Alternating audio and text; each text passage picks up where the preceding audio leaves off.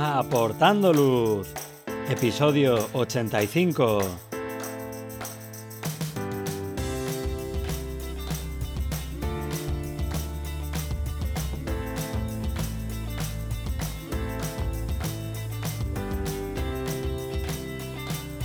Hola, ¿qué tal? Bienvenidos a este nuevo episodio de Aportando Luz, el podcast en el que hablamos de fotografía nocturna, su técnica, consejos y equipo. Soy Javier Rosano, fotógrafo especializado en fotografía nocturna. Os recomiendo que os paséis por mi web javierrosano.com, donde podréis ver mis últimas fotografías, el blog con consejos y fotografías nocturnas explicadas, y podréis acceder también a la formación online. Tenéis disponibles cursos para aprender la teoría, la iluminación, la composición o el procesado en fotografía nocturna. Pasad por la web y echad un vistazo a los cursos. En el episodio de hoy vamos a hablar sobre fotografía de rastros de estrellas.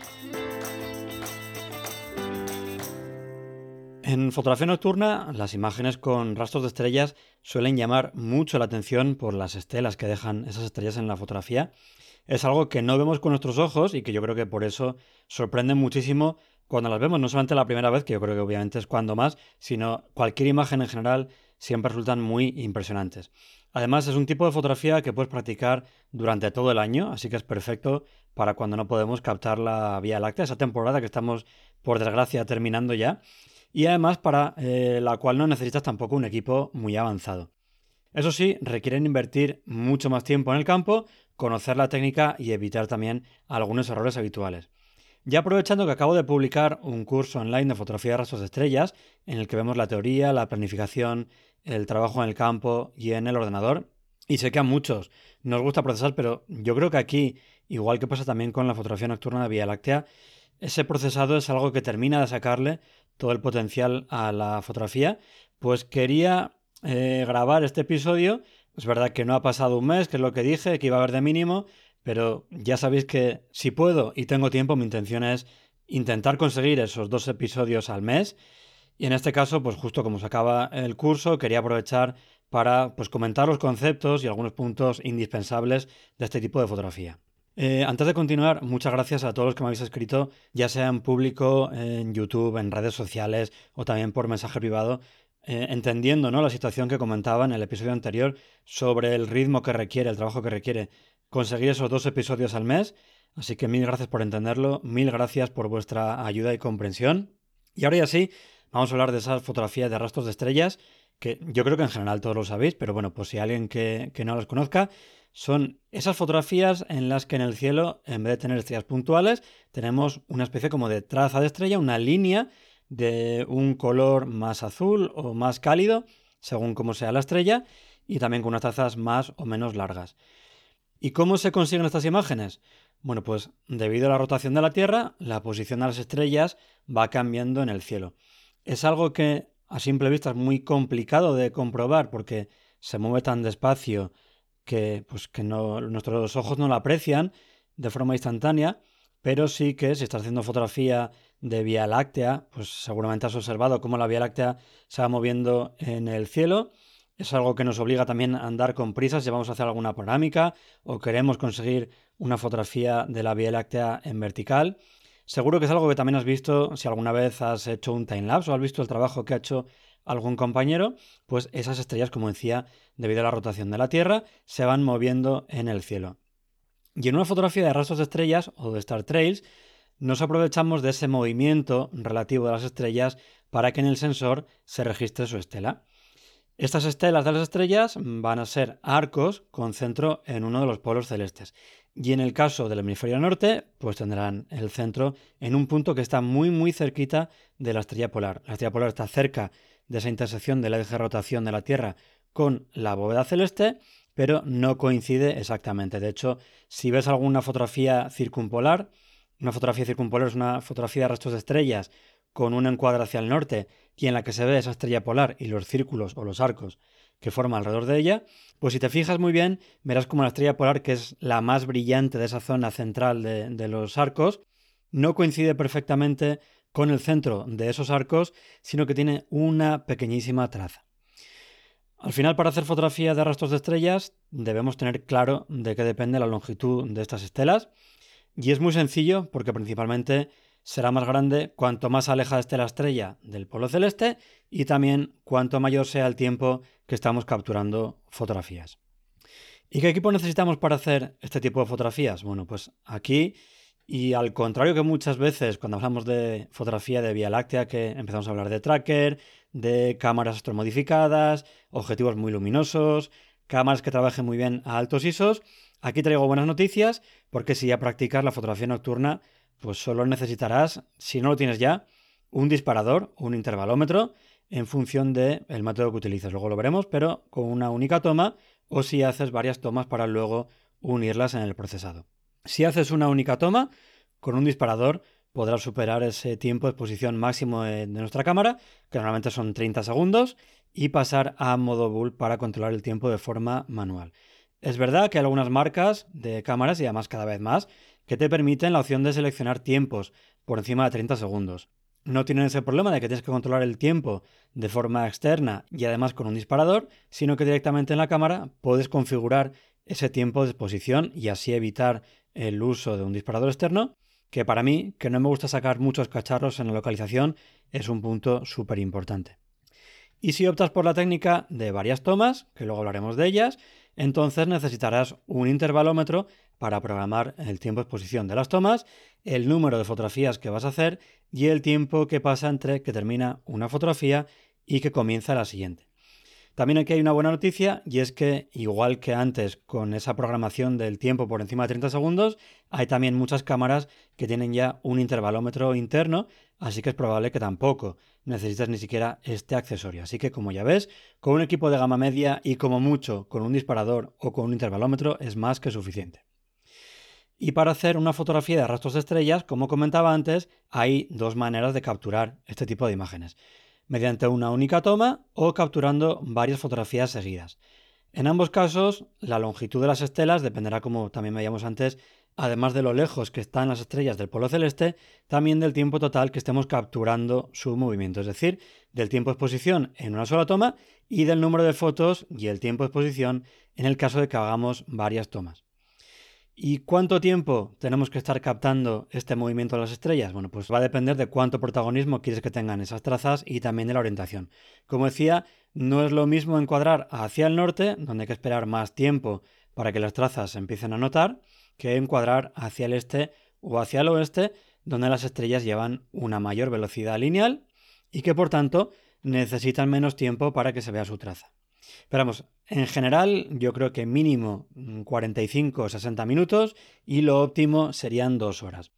A partir de ahí ya va a depender también del diafragma y del ISO que utilices para que se convierta la imagen en una maraña de líneas. Entonces yo creo que lo óptimo, dos horas, tres horas. El problema es que conseguir ese tiempo con una única toma no es posible sin conseguir un aspecto muy diurno en la fotografía que obviamente no es lo que buscamos en fotografía nocturna, o sin quedarte sin estrellas en el cielo porque has usado un diafragma muy cerrado y un ISO muy bajo para conseguir ese tiempo de exposición lo suficientemente alto. Y esta justo es una de las ventajas de usar el método de varias tomas para hacer una fotografía de Star Trails. En el primer caso, como decía, para una sola toma tenemos que usar un ISO lo suficientemente alto y un diafragma lo suficientemente abierto para captar estrellas en el cielo y por otro lado, un ISO lo suficientemente bajo y un diafragma lo suficientemente cerrado para poder conseguir un tiempo de exposición lo suficientemente largo para que esas trazas de las estrellas pues sean como queremos de largas, ¿no? Que no se queden en un término medio y sean muy ambiguas. Una vez que tengamos estos parámetros de ISO, diafragma y tiempo de exposición, configuramos ese tiempo en la propia cámara, si tenemos esa opción, o en un cronómetro, ya sea en el reloj o en el móvil, si utilizas un disparador, o en el intervalómetro, si tienes uno, y listo. Y en el segundo caso, con varias tomas, puedes abrir más el diafragma, puedes también subir más el ISO, porque aquí no necesitas conseguir un tiempo de exposición prolongado para cada una de las tomas, porque aquí el tiempo de exposición será el que necesites para que tu histograma sea correcto en cada toma. Y cuando también tengas ya los parámetros claros, tanto de tiempo de exposición como de ISO como diafragma, Pon la cámara en modo bull, aunque el tiempo de exposición sea de menos de 30 segundos, es mejor que el intervalómetro, ya sea interno o externo, determine ese tiempo de exposición.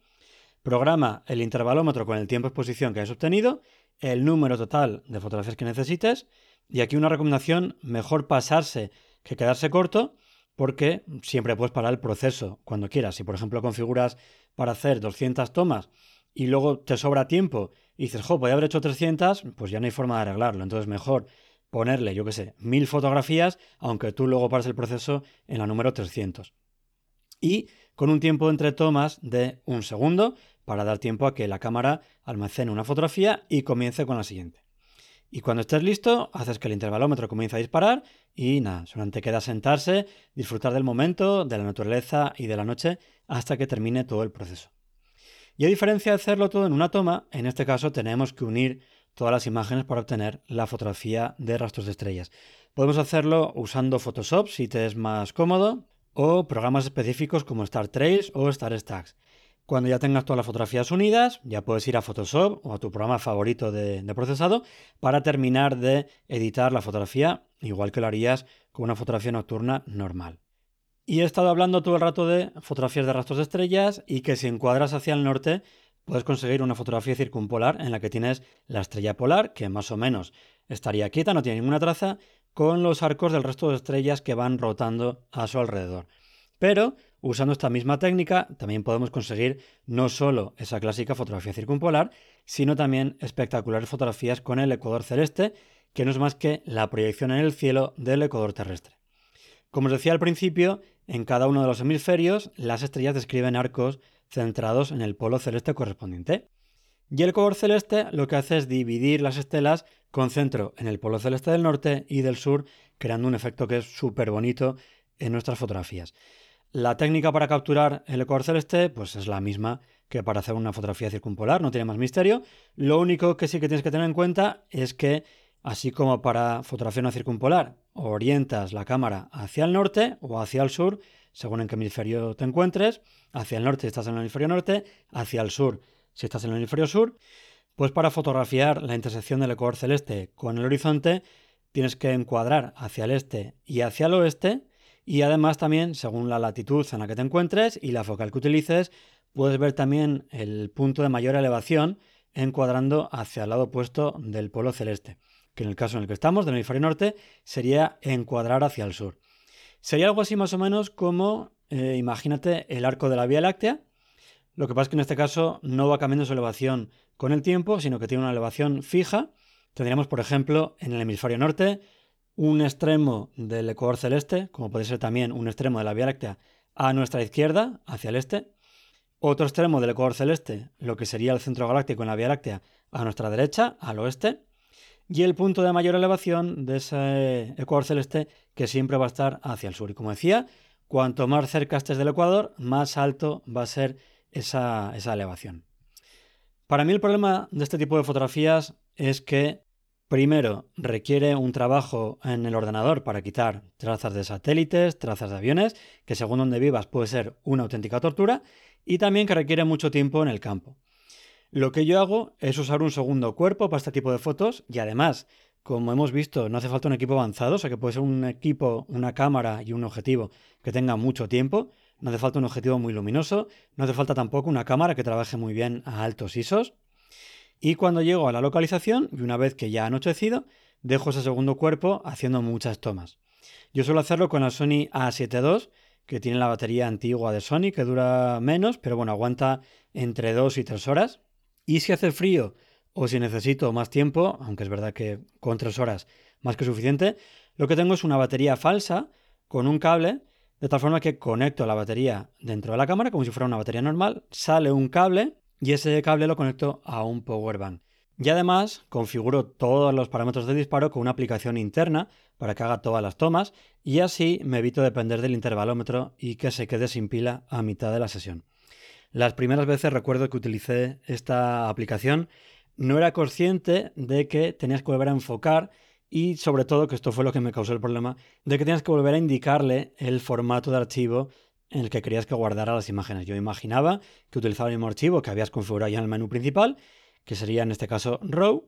Hice todas las fotografías, además utilizando la técnica de ilusión variante, y cuando llego a casa me encuentro que ha disparado todo en JPG y obviamente intentar levantar unas fotografías nocturnas tomadas a ISO 1000 de un JPG era muy muy complicado, así que esa sesión se fue a la basura. Pero bueno, una vez aprendido ese error, pues ya sé que tengo que volver a enfocar. El archivo ahora ya sí que se queda seleccionado siempre en RAW, ya eso ya no me preocupo. Y además así con eso, pues eh, me evito depender de un intervalómetro que por cierto me da siempre mucho miedo que se quede sin pila a mitad de la sesión porque bueno, Murphy siempre está por ahí acechando y si no es una cosa es con otra. Y mientras la 7.2 está haciendo fotos, pues yo me voy a otro sitio que esté cerca a hacer panorámicas, fotografías con iluminación o incluso otra fotografía también de rastros de estrellas.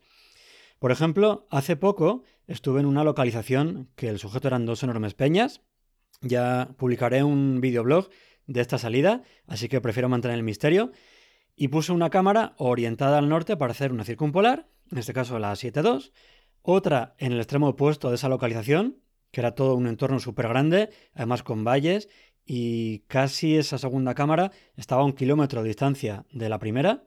Ahí dejé la A74 y yo mientras estaba con nuestra modificada haciendo una panorámica y también vía láctea vertical. Es una paliza, de hecho, entre ir y venir, bueno, pues yo creo que recorrí unos cuantos kilómetros solamente configurando y dejando y recogiendo cámaras, porque al final, pues eso, desde que anochece no paras pero yo creo que es una buena forma de exprimir al máximo cada salida y que sea más rentable. Y además, y hablando de rentabilidad, con esas fotos que haces para un Star Trail, puedes conseguir una fotografía de estrellas puntuales y encima tienes la ventaja de que tienes muchísimas tomas para apilar y quitar el ruido, un time lapse del movimiento de las estrellas, por ejemplo, alrededor de la estrella polar o del centro galáctico de la Vía Láctea y también esa fotografía de rastros de estrellas. Yo de hecho de esa localización pues aún no las he editado, pero mi idea era hacer una fotografía circumpolar, time-lapse del movimiento de las estrellas alrededor de la estrella polar, la panorámica, fotografía con la Vía Láctea vertical, time-lapse del movimiento de la Vía Láctea y también una fotografía de rastros de estrellas con esa orientación hacia el centro galáctico, que es también esa orientación que nos permite ver un poco del Ecuador celeste. Bueno, pues todo esto lo vemos en el curso de fotografía de rastros de estrellas, obviamente con mucho más detalle, con muchos ejemplos durante casi dos horas y media de vídeos.